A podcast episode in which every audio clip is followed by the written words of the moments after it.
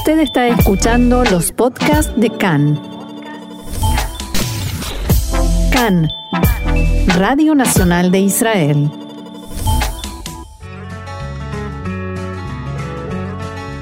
Aquí comienza Bitácora de Israel, rincones, aromas y sabores de nuestra tierra.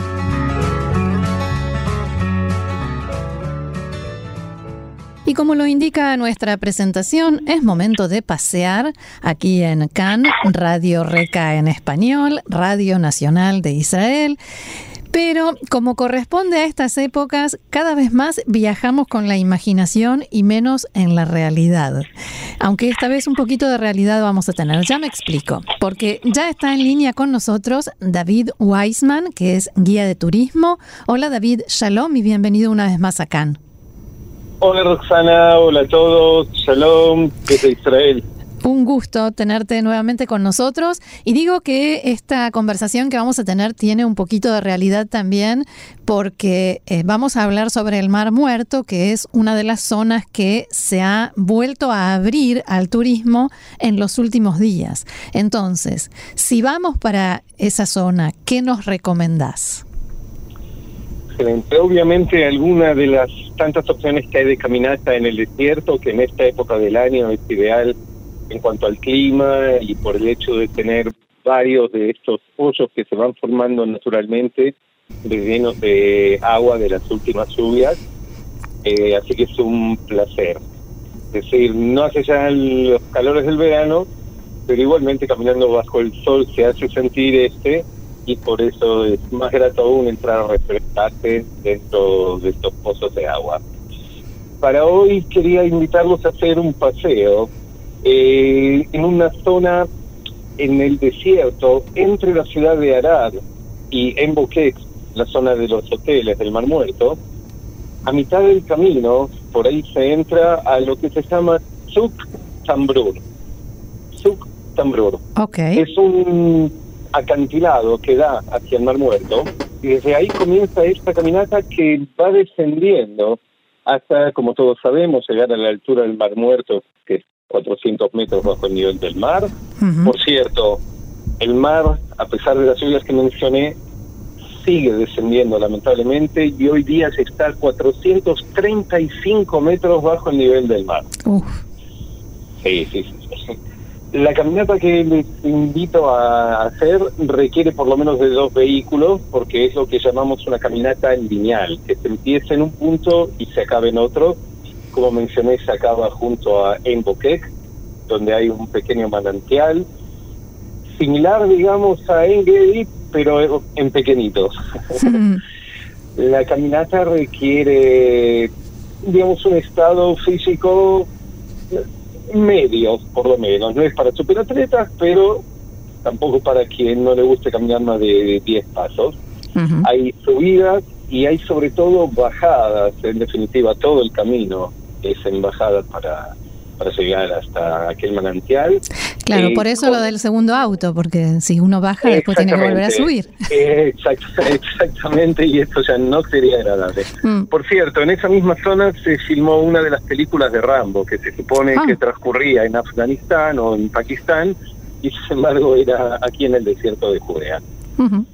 Bellísimo sitio y a lo largo se pueden encontrar estos osos en esta época del año, eh, repletos de agua, eh, por supuesto, como siempre recomiendo, llevar un mapa con los senderos eh, marcados, escoger dónde uno empieza y dónde quiere terminar e ir siguiendo la bandera específica del sendero escogido, llevar como mínimo 3 litros de agua, gorra, crema para protegerse del sol también en esta época del año. Sí, claro comenzar el recorrido lo más temprano posible porque recuerden que a las cuatro y media ya es de noche, es decir, cuatro y media ya está absolutamente oscuro, por lo cual también recomiendo llevar siempre en esta época del año quienes salen a pasear al menos una linterna con baterías nuevas. Ya sabemos que en el teléfono también hay, hay linternas, pero el teléfono lo usamos para tantas cosas que es probable que se acabe la batería antes de precisarlo. Obviamente la linterna la llevamos para no tener que utilizarla, pero en caso de necesitarla porque se hizo de noche. Mejor tenerla. Mejor tenerla, exactamente, mejor tenerla.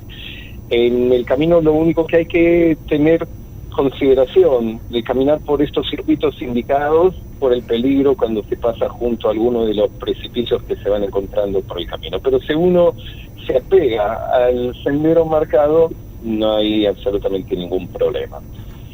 Y por supuesto, para acabar, después de habernos bañado en el pequeño manantial de Einbokek, recomiendo viajar a alguna de las playas del norte del Mar Muerto que ya están abiertas y disfrutar ahí también haciéndose un baño curativo que repare los dolores musculares en toda la caminata que nos acabamos de echar.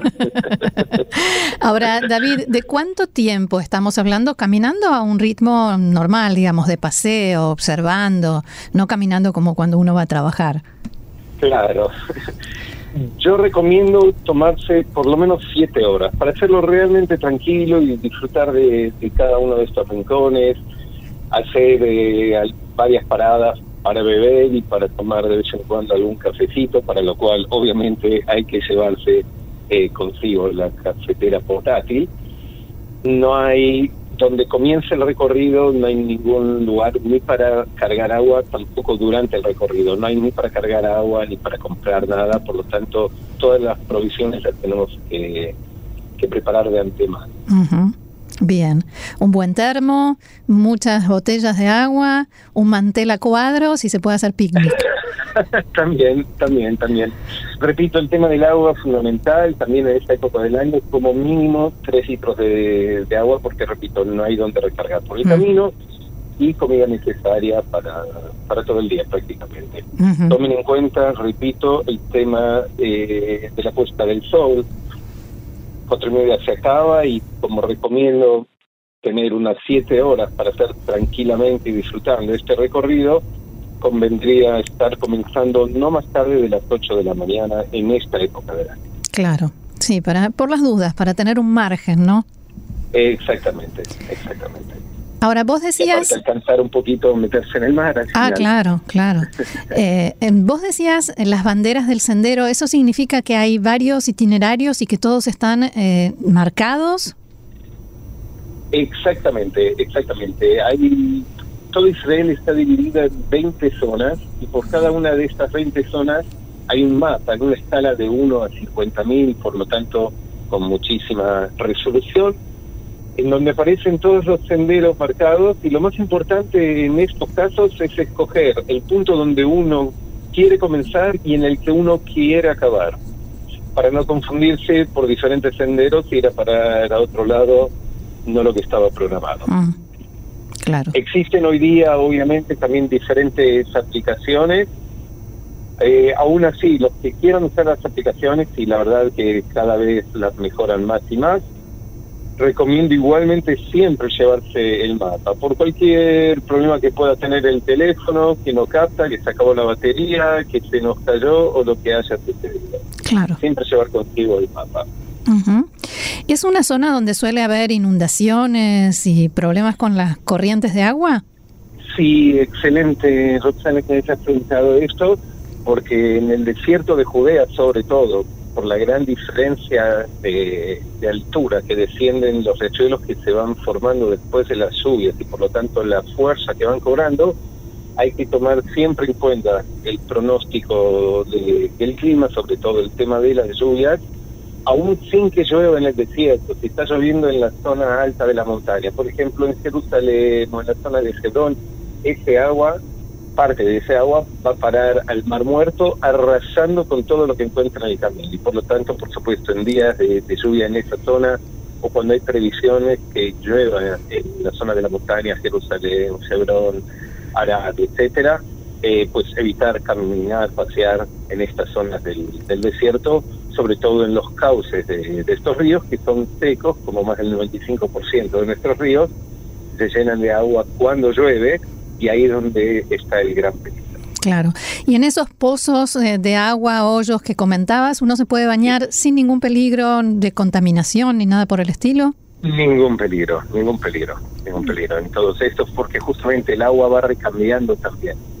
Mm. Es decir, el agua dura algunos días, máximo algunas semanas después de cada lluvia, hasta que llegue el próximo agua limpia que arrecerá nuevamente estos pozos.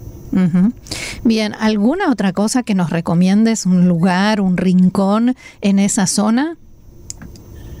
Y por supuesto siempre está la, la opción de Engedi con las diferentes propuestas que, que ofrece eh, caminatas más cortas de media hora, de una hora o pasarte el día completo. Hace, unas, hace unos días estuvimos con unos amigos colegas recorriendo el río Arugó, que está bellísimo en esta época del año, repleto de agua, todo verde, realmente hermoso. Y ahí mismo también hubo gente que se quedó en las primeras cascadas sin tener que escalar demasiado. Estuvimos los que buscamos llegar hasta, hasta el final, hasta arriba de todo.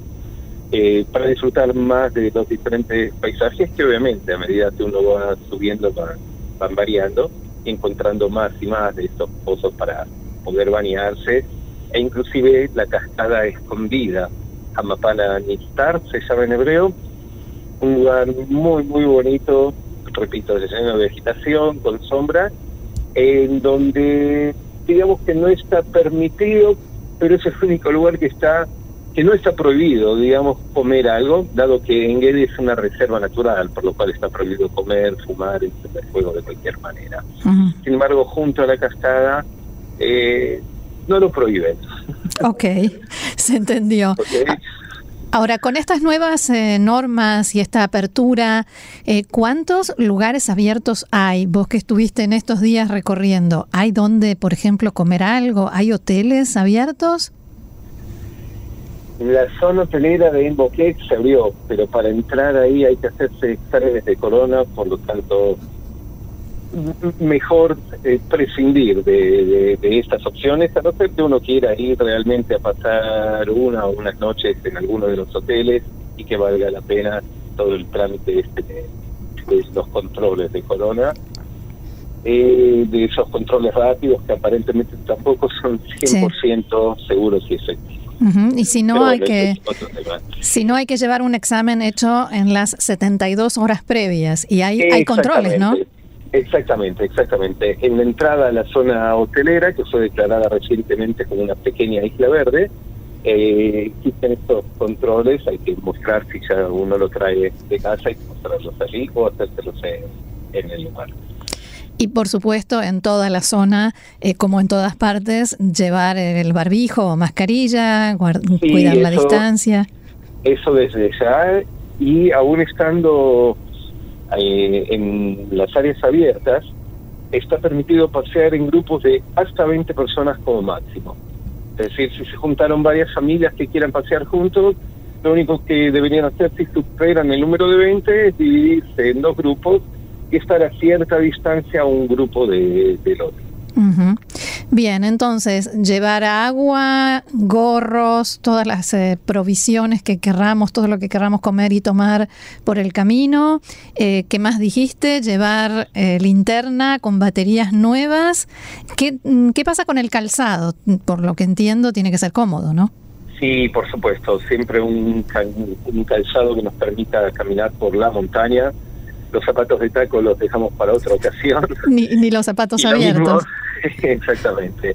Sí, sí, ni chanclas, ni crocs, ni nada de eso, sino un buen zapato que nos sujete bien el pie, el tobillo, eh, que nos permita pasear, disfrutar sin sufrir ningún accidente. Y en cuanto a la ropa, yo recomiendo siempre utilizar el sistema de, de la cebolla, es decir, poder quitarse o agregarse capas eh, obviamente que sean lo más livianas posibles, que ocupen el menor lugar dentro de las mochilas que carguemos con nosotros. Eh, tomar en cuenta eso también, que el, clima a medida que empieza a bajar el sol empieza a refrescar. Nosotros escuchamos desierto y nos engaña el término, pensamos siempre que hace calor. Sin embargo, no es así. En invierno, en el desierto, hace frío. Durante el día, bajo el sol, es cierto, se siente el calorcito y por eso conviene siempre la posibilidad de poder quitarse alguna o algunas capas, pero siempre llevarlas para cuando refresque. Muy bien, David Weisman, guía de turismo, muchísimas gracias por esto y será hasta la próxima cuando podamos pasear por más lugares y te volvamos a pedir ayuda. Es un placer, los espero siempre, con mucho gusto. Gracias, Shalom. Shalom,